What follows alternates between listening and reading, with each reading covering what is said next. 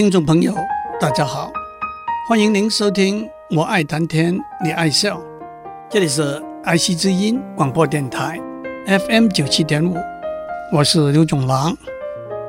相信命理的人说，一个人一辈子的荣华富贵、事业功名、妻财子禄，都是命中注定的。一个人的生辰八字，就决定了他一辈子的一切了。所谓生辰八字，就是一个人出生的年月日时，用十个天干甲乙丙丁戊己庚辛壬癸和十二个地支子丑寅卯辰巳午未辛酉戌亥的配对来代表，四对一共八个字。西方的星象学。按照太阳和天空十二个星座的相对位置，把一年分成十二个时段。这十二个时段就用这十二个星座的名称为代表。母羊是三月二十一到四月二十，金牛是四月二十一到五月二十，接下来就是双子、巨蟹、狮子、处女、天秤、天蝎、射手、摩羯、水瓶。和双鱼，占星图就是按照一个人出生的时段，预测一个人健康、财富、事业、爱情的状况。许多人都不相信生辰八字或者出生时候的星座会完全决定一个人一辈子的命运。但是，让我们看一些例子，在加拿大，冰上曲棍球。是一个非常普遍的青少年运动。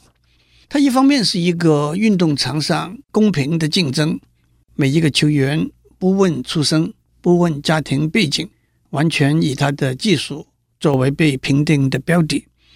另一方面，最优秀的球员就有机会被挑选进入职业联盟，那就是名利双收的职业生涯了。因此，加拿大青少年的曲棍球比赛有相当严谨的组织，按照年龄分成好几个类别：三岁和四岁是第一类，五岁和六岁是第二类，接下去是七岁和八岁，九岁和十岁，一直到十五、十六和十七岁，十八、十九和二十岁。每一个类别里头，所有的队伍要按照他们的成绩。分成若干个梯次，很明显的表现杰出的球员，不但会得到比较多、比较好的训练的机会，而且随着年龄的增长，也会被晋升到另一个类别里头梯次比较高的队伍，也因此获得比较多、比较好的训练机会。这的确是一个金字塔形状的体系，只有全加拿大最杰出的球员。才能够被晋升到十八、十九和二十岁这个类别里头最强的几个队伍去。不过，在这个公平的、完全以技术为评定的标的的制度里头，我们发现了一个因素：同一个年龄的球员，有些是在年头出生的，有些是在年尾出生的。特别是在发育中的小孩，年头和年尾出生的小孩，体力的强壮度。反应的灵敏度往往有相当大的差异，因此年头出生的小孩往往就有比较杰出的表现，也因此一路下来连续的往上提升。在一个统计的数据里头，在二零零七年加拿大青少年冰上曲棍球联盟里头，最强的队伍之一，二十五个从十八岁到二十一岁的球员里头。有十七个是一月、二月、三月、四月出生的，只有一个是九月出生的，一个是十月出生的，一个是十二月出生的。十二月出生这一个年纪最大，已经是二十一岁了。按照一个比较全面的统计，在加拿大青少年冰上曲棍球联盟里头，最杰出的球队里头，百分之四十的球员。是在一月到三月出生的，百分之三十的球员是在四月到六月出生的，百分之二十的球员是在七月到九月出生的，只有百分之十的球员在十月到十二月出生。在欧洲也有相似的数据。二零零七年，捷克全国青少年冰上曲棍球比赛队在全世界比赛中获得第五名。二十二个球员里头，十一个是一月到三月出生的，只有三个在八月出生，一个在十一月，一个在十二月出生。至于足球呢？二零零七年，捷克全国青少年足球的代表队。二十一个球员里头，六个是一月出生的，六个是二月出生的，三个是三月出生的，没有一个是十月、十一月、十二月出生的。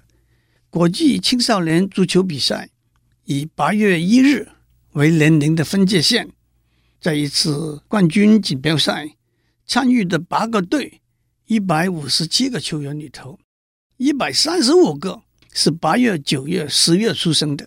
那就是年头，只有二十二个是五月、六月、七月出生的，那就是年尾。在美国，青少年棒球也是以八月一日为年龄的分界线。按照统计的数据，八月出生的球员进入美国棒球大联盟的几率，比七月出生的球员要高百分之五十。也因为八月是年头。七月是年尾，在篮球球员里头，这种出生的月份的分布并不明显。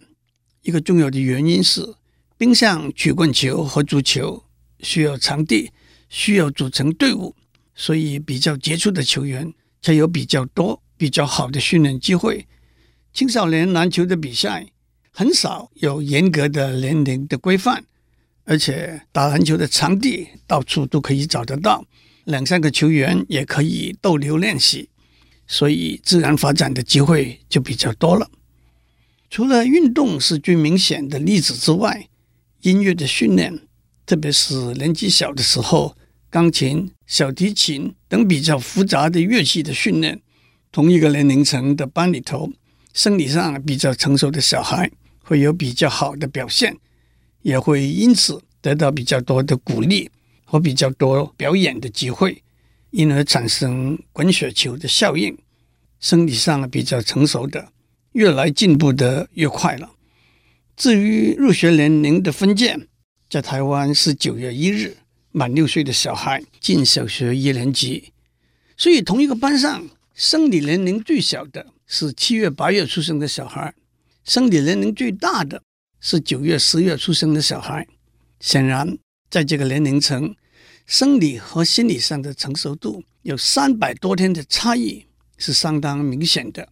生理年龄比较大的小孩会有比较好的表现，是可以预期的。让我讲另外一个有趣的例子，在台湾，按照公务人员任用条例，大学教授六十五岁退休，但是这其中有一个例外，大学校长任期通常是四年。大学校长上任的一天，必须未满六十五岁，但是上任之后就可以把任期做完。很多学校校长任期都在八月一号，也就是学年度开始的时候开始。我的一位好朋友，也是台湾教育界最受尊重的一位大学校长，他的生辰八字就的确很好。他在第一任四年任满的时候。正好离他十月十二日的六十五岁的生日还差两个月，所以他就顺利的获得通过连任了。我们可以说，这是他个人，也是他服务的学校的福气。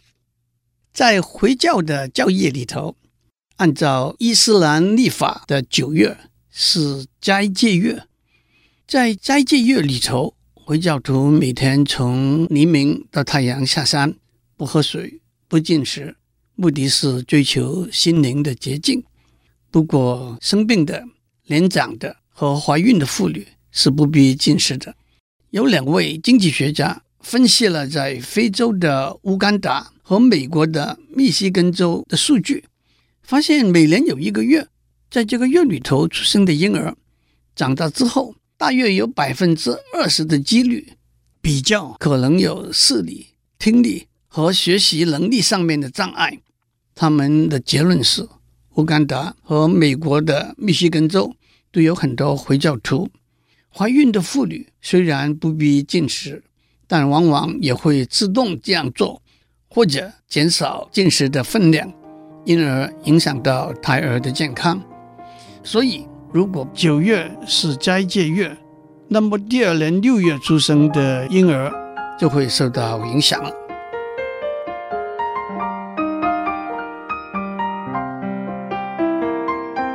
我们在上面讲了几个例子，指出一个人的成功和他的生辰八字之间的关系。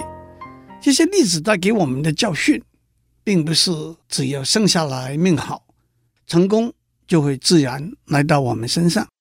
相反的，这些例子带给我们的教训是，成功来自看到机会、掌握机会的能力。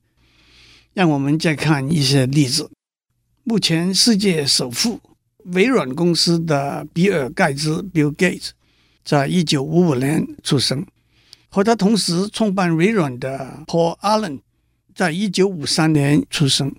微软的 CEO Steve Ballmer 在一九五六年出生。苹果电脑的创办人 Steve Jobs 在一九五五年出生。目前 Google 的 CEO Eric Schmidt 在一九五五年出生，最近被甲骨文 Oracle 出价七十亿美元并购的 Sun Microsystems 升阳电脑公司的四个创办人 Bill Joy 和 Scott McNealy 是一九五四年年底出生的，Vinod Khosla 和 Andy Bechtolsheim 是一九五五年出生的。这些人都是在一九五五年前后出生的，难道一九五五年是特别幸运的一年吗？让我们粗略的回顾一下电脑的发展。一九五零年代，一个电脑要占一个大房间的空间；一九六零年代，电脑上一个衣橱那么大；一九六零年代末期，一九七零年代初期。电脑可以放在桌上，那个时候叫做工作站 （workstation）。许多人认为，一九七五年可以说是个人电脑革命的开始，因为那个时候杂志上已经有广告说，以三百九十七美元的价格就可以买到一台自己动手装拼的个人电脑，叫做 Altair 八八零零。Altair 八八零零用 Intel 的八零八零 CPU 和使用 Basic 作为编写程式 programming 的语言。Basic 是一个在一九六零年代设计的编写程式的语言，但是学过电脑的听众都知道，只需要有一个把 Basic 语言转换成 Altair 八八零零的机器语言的编译器。这个编译器就是 Bill Gates 和 Paul Allen 做出来，也就是他们成立的公司微软的第一个产品。Bill Gates 和 Paul Allen 是中学同学，Paul Allen 比他高两半。他们念的中学是西雅图一所贵族的学校。一九六八年，Bill Gates 还是念初二的时候，就开始在学校里头学习编写电脑程式。练就一身武功。Bill Gates 一九七三年进了哈佛大学。Paul Allen 高中毕业之后，在 Washington State University 读了两年就退学了，到了波士顿工作，也继续和在哈佛大学的 Bill Gates 混在一起。当他们听到 Altair 八八零零即将面世的消息的时候，他们就跟 Altair 八八零零的发明人 Ed Roberts 联络上，说他们有一个可以把 Basic 语言转换成 Altair 八八零零机器语言的编译器。Ed Roberts 同意给他们这个机会，在几个礼拜之后展示他们这个产品。其实那个时候，他们不但没有这个产品，连 Altair 八八零零这套硬体也都没有。但是几个礼拜之后，他们把编译器做出来。接下来，Bill Gates 也从哈佛大学退学，和 Paul Allen 一起成立微软公司。一九七二年，Steve Jobs 进大学，那个时候他才十七岁，但是读了一个学期就退学了。一九七六年，他和他的朋友 Steve Wozniak 做了一台个人电脑，成立苹果电脑公司。他们买不起 Altair 八八零零用的 Intel 八零八零 CPU，他们等了一年多才采用一个只要二十美元的 CPU，那是 MOS Technology 这家公司的六五零二 CPU。Wozniak 也负责完成了 Basic 语言的编译器。另外一个故事我要提一下的是 Bill Joy。一九七一年，Bill Joy 还是十六岁的时候，进了密西根大学。当时密西根大学已经有了最先进的电脑设备，Bill Joy 也和电脑中心结了不解之缘。一九七五年，他从密西根大学毕业，到了伯克莱大学任研究所。在伯克莱，他负责编写了当时最重要的操作系统 Unix 的一个新的版本。在电脑程式编写这个领域里头，C Shell、VI Editor 都是 Bill Joy 的成名作。Bill Joy 在一九七九年在伯克莱拿到硕士学位，一九八二年合伙创立升阳电脑公司。对升阳电脑公司的 Spark 工作站、Solaris 操作系统和程式语言 Java 都有很大的贡献。讲完这几个故事，我们就可以回答上面提出的问题了：一九五五年是不是真的是电脑奇才出生的幸运年呢？答案是，当个人电脑革命在一九七五年发生的时候。在一九五五年出生，二十岁的年轻人正好赶上作为这个革命的先驱者的机会。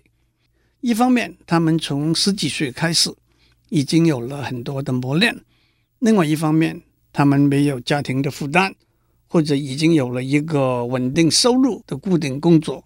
换句话说，比二十岁年轻的人没有经验，比二十岁大的人。没有很大的冲劲和斗志，让我们为诸位念出，在一九五零年附近出生的台湾高科技的先驱者的名字。英业达的温世仁在一九四八年出生，广达的林百里和力晶的黄崇仁在一九四九年出生，红海的郭台铭、联发科的蔡明介、广达的梁志正都是一九五零，华硕的施崇棠。友达的李坤耀、联电的宣明志都是一九五二，所以一九五零年应该是台湾高科技奇才出生的幸运年吧。还有另外一个统计，把人类有史以来最有钱的七十五个人的名字和他们的财富列出来。当然，他们的财富是转换成今日的美元的价值。第一名是美国石油大王。John D. Rockefeller，他的财富是三千一百八十亿美元。第二名是美国钢铁大王 Andrew Carnegie，他的财富是两千九百八十亿美元。第三名是十九世纪末俄国最后的一个皇帝尼古拉二世，他的财富是两千五百三十亿美元。古埃及艳后 Cleopatra。克里欧佩托拉七世百二十亿，他的财富是九百五十亿美元。中国的宋子文居然排名三十二，Bill Gates 排名三十七，香港的李嘉诚排名七十。在这七十个人里头，有四个美国人，他们出生的年份从一八三一到一八四零这九年之内，你说奇怪吗？一点也不奇怪。在一八六零年到一八七零年这一段时期，美国的经济的发展可以说是人类历史里头最蓬勃的一段时间。铁路的兴建、制造工业的发展、华尔街的繁荣，这四个人正是在三十岁壮年的时期，他们能够掌握到机会，创造了很大的财富。祝您有个平安的一天，我们下周再见。